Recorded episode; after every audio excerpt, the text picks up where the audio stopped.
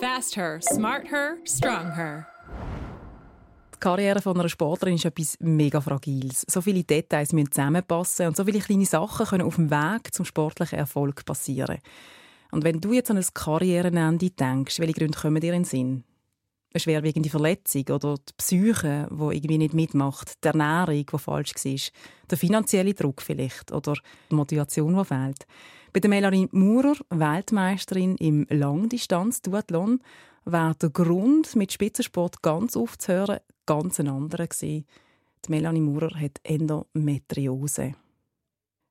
Melanie, bevor du vor etwa zehn Jahren die Diagnose bekommen hast, wie hat dein Leben, dein Alltag ausgesehen mit Endometriose? Ja, ich war dann am Studieren. Das ist ja, eben dort, wo die ähm, Beschwerden am schlimmsten waren, bin ich etwa 24 gewesen. Und bei mir ist es so, dass mein Zyklus ist relativ kurz, also etwa 23 bis 25 Tage. Und ich habe dann immer schon fünf Tage, bevor, bevor ich die Mens bekommen habe, ähm, Beschwerden bekommen. Das ist einfach wirklich Schmerzen im Unterleib gewesen, so dass ich liegen musste. Manchmal ohnmächtig geworden aus dem Nichts. Ähm, ja, und mega starke Blutungen nachher, wenn ich die Mens bekommen habe. Und während der Mens eben dann auch fünf bis sechs Tage noch üblere Schmerzen. Also das heisst, ich bin etwa zehn bis elf Tage beschwerdefrei gewesen.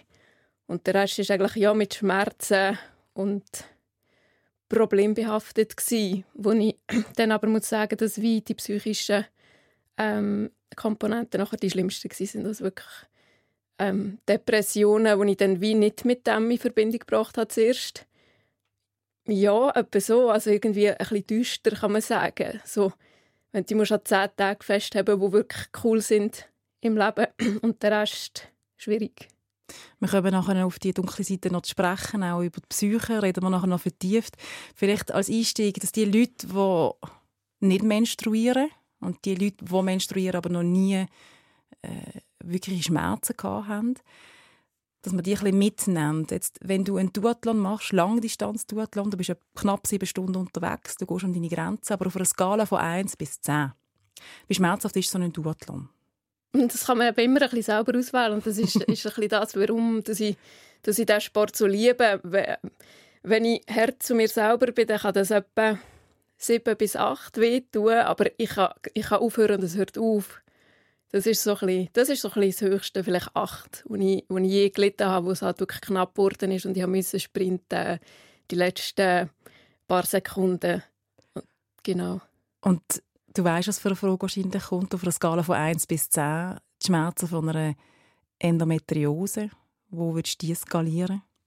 Ja, also es ist immer, ist immer schwierig, aber ich glaube, oder bis jetzt habe ich noch nichts erlebt, was schlimmer war, darum ist das mein Zähne. Also, ja, definitiv. Und eben, du hast es eigentlich angesprochen, die Schmerzen in einem Duathlon oder in einem Training, die kannst du beenden, indem du einfach deine Leistung reduzierst. Und bei der Endometriose bist du ausgeliefert. Ja, genau. Also es gibt wie, also in der Zeit, wo es dann wirklich schlimm war, ähm, habe ich pff, sicher drei bis vier ähm, Tafalgan oder jenste Schmerzmittel, die mir empfohlen wurden, sind Dysmenol und all das probiert. Das hat nichts genützt. Also es ist wirklich, ja, vielleicht ist es von einem 10 auf ein 9 mal. Ähm, aber mit dem kannst du nicht arbeiten, du bist nicht leistungsfähig, mit dem kannst du nicht mal aufstehen vom Bett. Es gibt wenig, wo, wo kannst du kontrollieren wenn, wenn der Schmerz überhand nimmt. Das ist Smart Her, der Women's Sportcast. Wir reden in dieser Folge über Endometriose und mein Name ist Janine Bohrer. Fast her, smart her, strong her. Man spricht von einer Endometriose, und das habe ich nachgelesen im Internet, wenn die Gebärmutterschleimhaut sich außerhalb der Gebärmutter auch an anderen Ort und an anderen Organen ähm, oder sogar am Darm ansammelt. Das ist so die offizielle Beschreibung.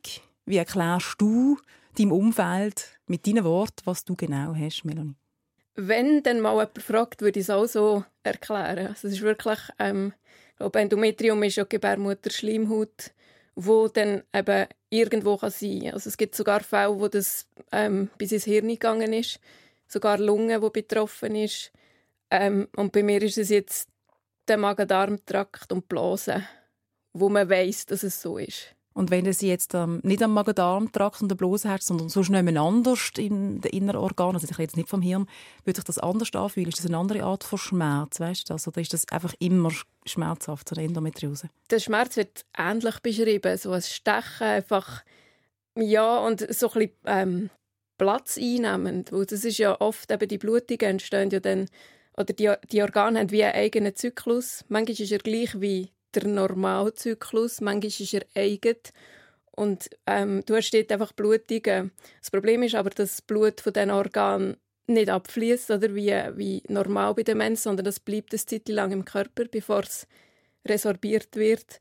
Und das macht enorme Schmerzen, also auch ein Gefühl von ich zerplatzen eigentlich. Das ist das, was die Leute beschreiben und was ich auch gespürt habe. Wenn wir an den Anfang zurückgehen von deiner Mens, wie hat die angefangen? Ist das schon von Anfang an ein Thema gewesen? Oder wie, wie erinnerst du dich an deine Anfänge von deiner Mens? Nein, das war eigentlich normal. Ich war 13, eigentlich als Alter wie normal. Die Zykluslänge war schon immer kurz. Dort habe ich dann aber eben, meine Mami hat auch gesagt, ah, das ist bei ihr auch so und so. Und eben, es ist immer gut. Wir, wir finden immer Leute, die, die auch wie haben, die auch ähm, das Gleiche haben. Und auf der anderen Seite ist es eben nicht gut, weil man das dann schon wie als normal anschaut. Also ich kann wie nicht sagen, ist das ja Schmerzen gehabt. Ähm, eben wenn man, wenn man eine Frauenärztin fragt, die sagt eigentlich, ja, wenn du mal ein Schmerzmedizin musst während der Mens ist das normal und das andere ist einfach nicht gut.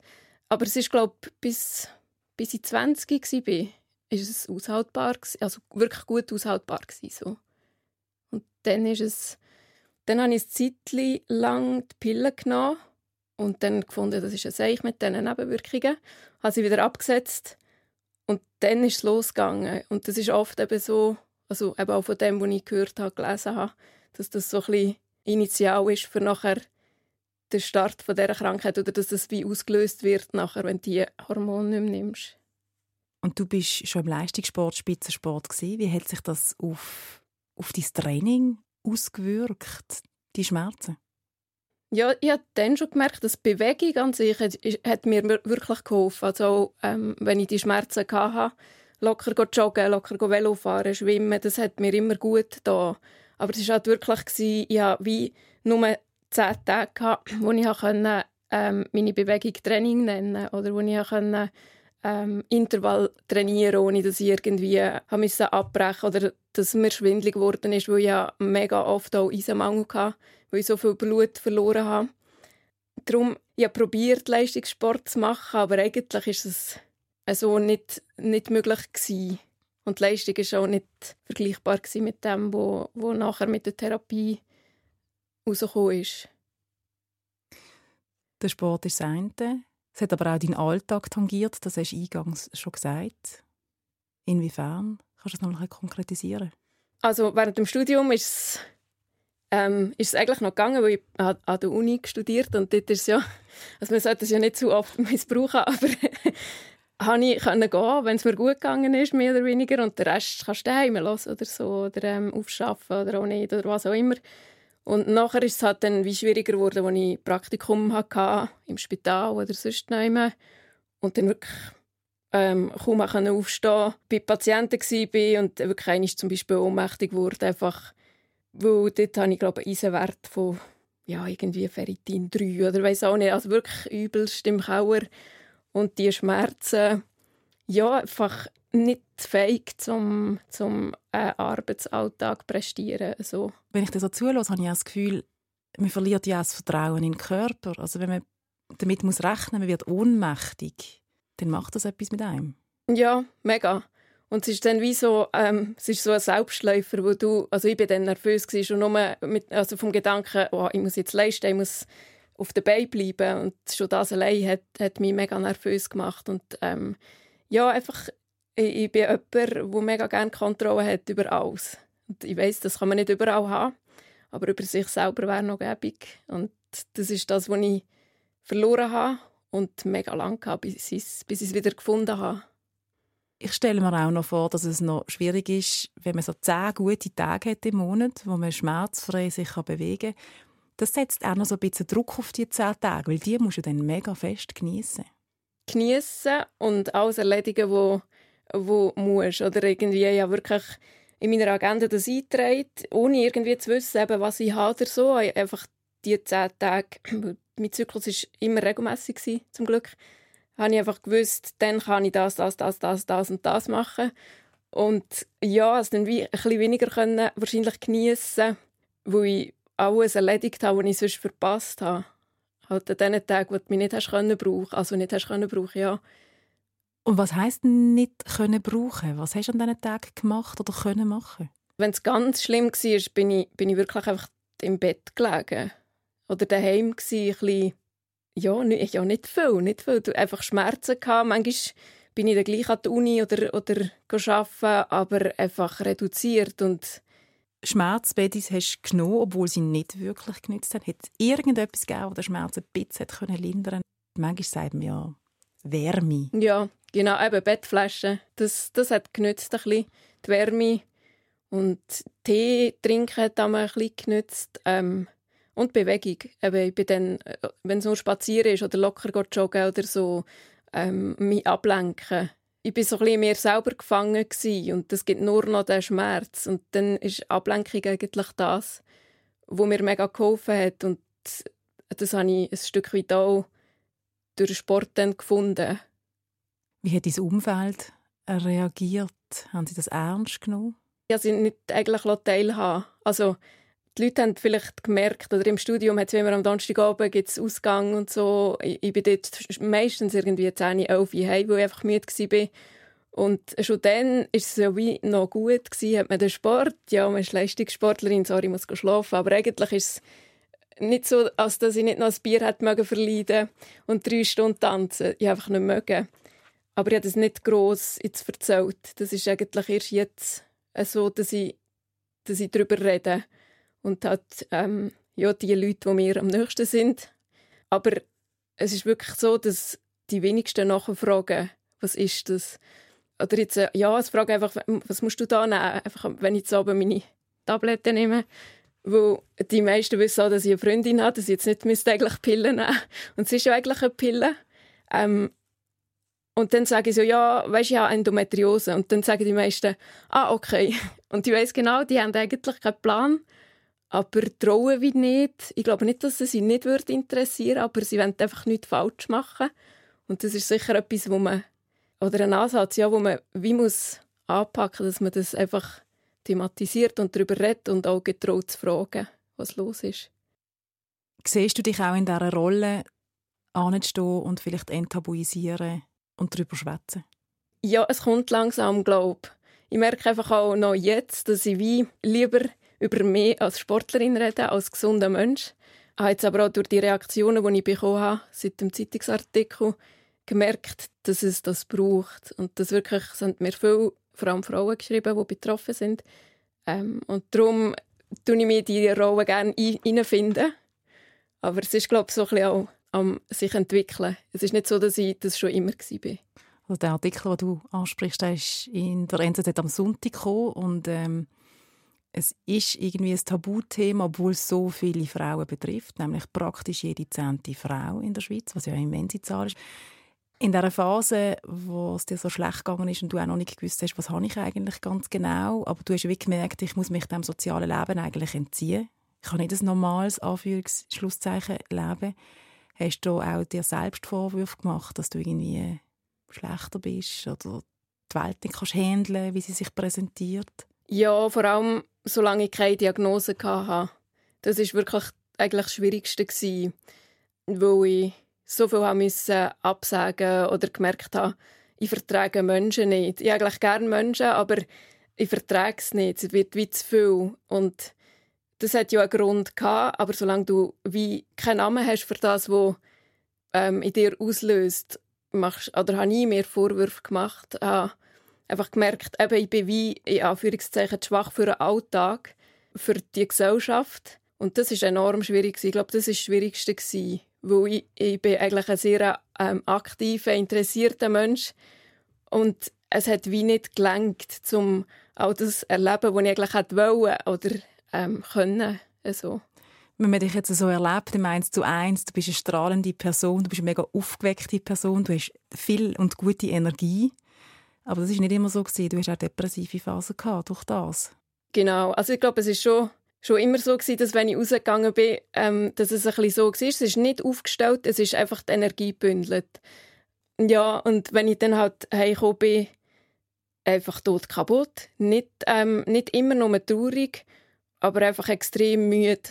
Mit den Schmerzen ist es nachher wirklich ist so traurig gewesen und ja, depressive Episoden, wo ich, wo ich musste durchstehen es ist so ein, ein Auf und Ab, weil ich eben extrem gern ähm, draußen bin, ähm, Zeug erleben, aber wie einfach auch noch heute weniger Energie habe als wahrscheinlich andere Leute. Es ist ja immer schwierig, so etwas zu vergleichen.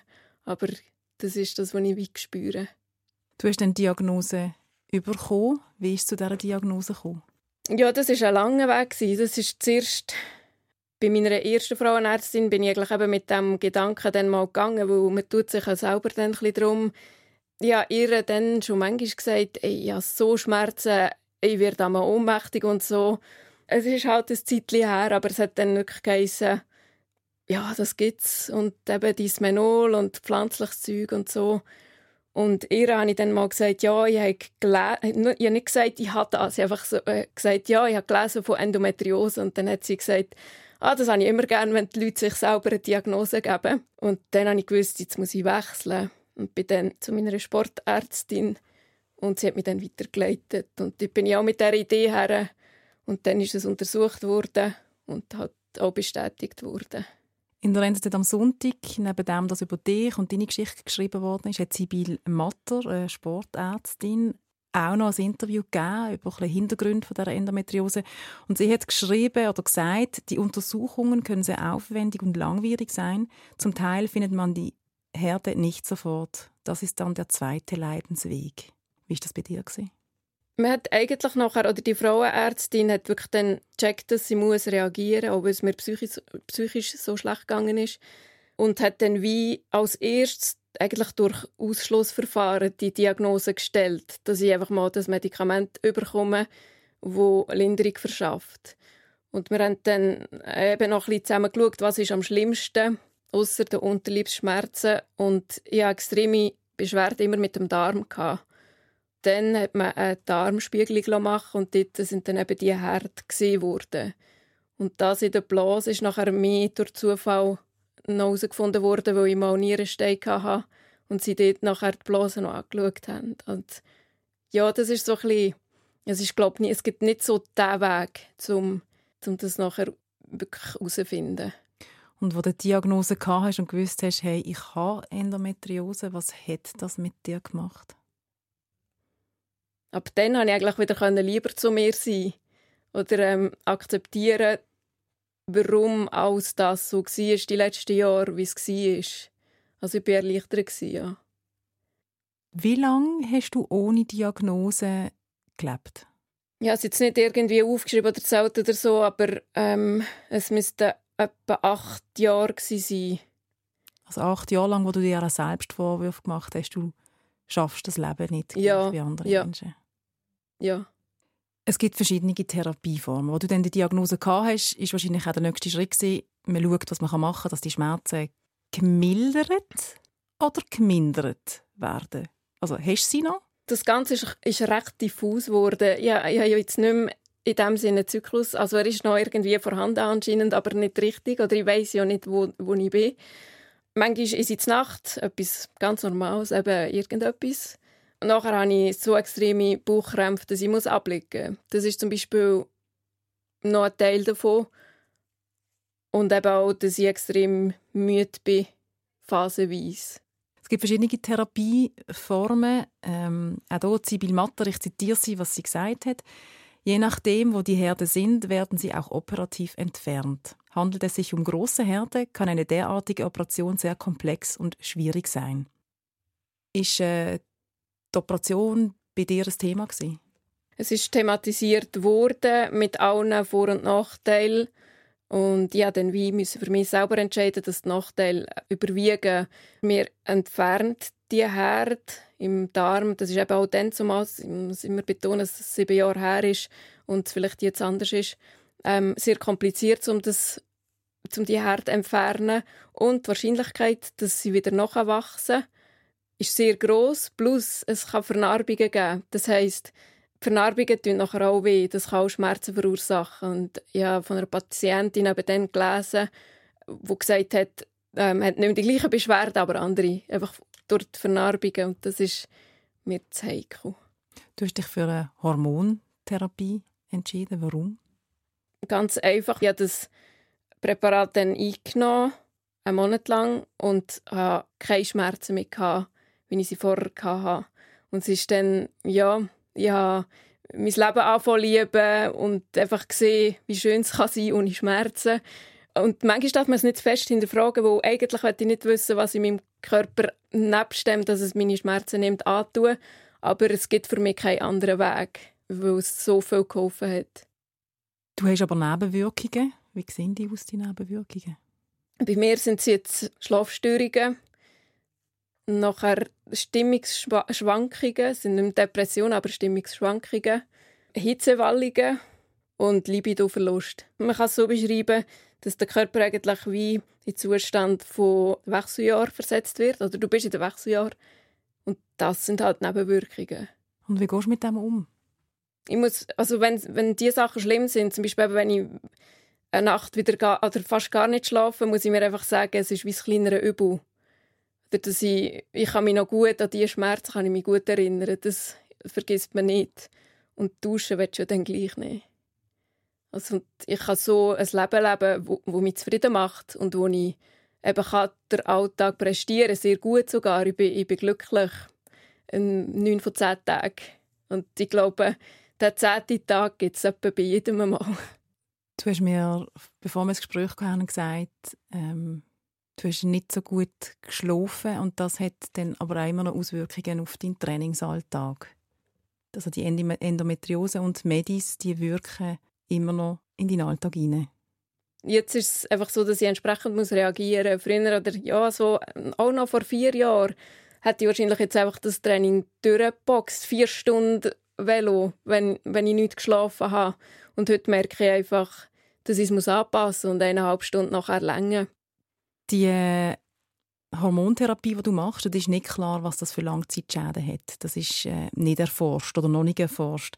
Wie fühlt sich das an, dass du mit dem musst leben was du vorher auch schon angedeutet hast und gesagt hast, ja, ich habe Sachen in mir drin, wo ich nicht weiß, was die mit mir machen. Wie gehst du mit dieser Tatsache um? Ja, das ist etwa, glaube ich, das Schwierigste am Ganzen. Weil jeden Abend, wenn ich äh, das kleine Tablettchen, das ist so klein, man hat das Gefühl, das kann gar nichts bewirken, einnehmen, denke ich so, ah, es wäre schon schön ohne.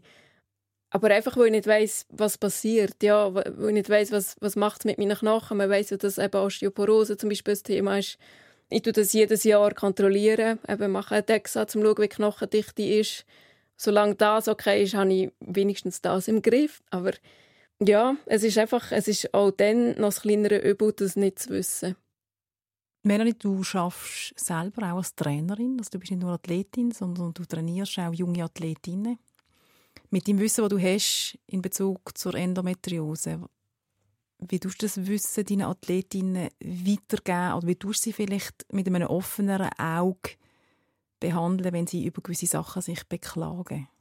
Ja, mit den Athletinnen, die ich eben zum Beispiel so zyklusbasiertes Training mache oder schaue, wie ich das Training um den Zyklus um oder mit dem Zyklus plane. Und wenn ich dann dort beobachte, dass gewisse sagen, hey, ich kann heute das Training nicht machen, ich habe so Schmerzen, dass ich nur liegen kann, dann gehen bei mir ein die Alarmglocken los. Ähm, und das sind doch eben beachtlich viel, wie du sagst, es ergibt sich gerade, dass das etwa ein Zehntel ist, von den Frauen, die ich betreue. Und die sagen dann einfach, du das mal, du das mal thematisieren bei der Frauenärztin, wenn du das nächste Mal dort bist. schlussendlich muss das nachher jede Athletin selber wissen, aber ich habe jetzt schon angefangen, etwas zu sagen, weil das einfach wirklich nicht normal ist. Genau. Wie empfindest du deine Athletinnen? Sind sie offen, für über so Sachen zu reden? Offener, ja. Oder sie werden immer offener und es ist wirklich spannend, dass das jetzt so im letzten Jahr erst gekommen ist. Ich glaube auch, gerade eben, ähm, das ganze Thematisieren jetzt auch von Swiss Olympic und all das, das hilft so fest, weil, weil wir auch immer wieder Athletinnen Sachen schicken, die ihr macht und sagen, hey, das ist im Fall bei mir genau gleich und weiß auch nicht was. Aber ich glaube, solange nicht darüber geredet worden ist, ist traut man sich auch nicht dem Trainer oder der Trainerin etwas zu sagen. Und jetzt kommt es immer mehr und das finde ich enorm schön. Darf wie noch mehr sein sogar. Wenn wir so in die Zukunft schauen, was wünschst du dir, was sollte sich verändern, dass junge Frauen, mittelalterliche Frauen, egal was für Frauen, nicht das Gleiche durchmachen wie du? Ich wünschte mir mega, dass Frauen, die Schmerzen haben oder die Probleme haben, ähm, nicht denken, dass es normal ist, weil halt immer noch sehr oft das vermittelt wird und wahrscheinlich nicht mal bewusst, aber einfach so schon nur, ah, das kenne ich oder so, ah, das habe ich auch mal gehabt oder weiß auch nicht, das kann vermitteln, dass es normal ist, was man durchsteht. Fragt, fragt eure Frauenärztin selber, aber es ist nicht normal, dass die Mens per se Schmerzen bereitet. Ja, und darum einfach dann handeln oder fragen und, und reden. Was wünschst du dir selber? Ja, das ist eine gute Frage. Ähm, ich wünsche mir wirklich, dass es, dass es jetzt in diesem Bereich vorwärts geht für, für alle, die betroffen sind und dass, wie, dass es weniger Schmerz gibt diesbezüglich auf der Welt, blöd gesagt. Und ich wünsche dir, dass es Medikamente gibt, die dir helfen, mit möglichst wenig Nebenwirkungen, dass du das Leben, das du jetzt schon sehr viel mehr kannst geniessen, dann voll kannst ausschöpfen mit deinem Potenzial. Merci ja, das war schön. Danke vielmals, Melanie, bist du Fast her, smart her, strong her.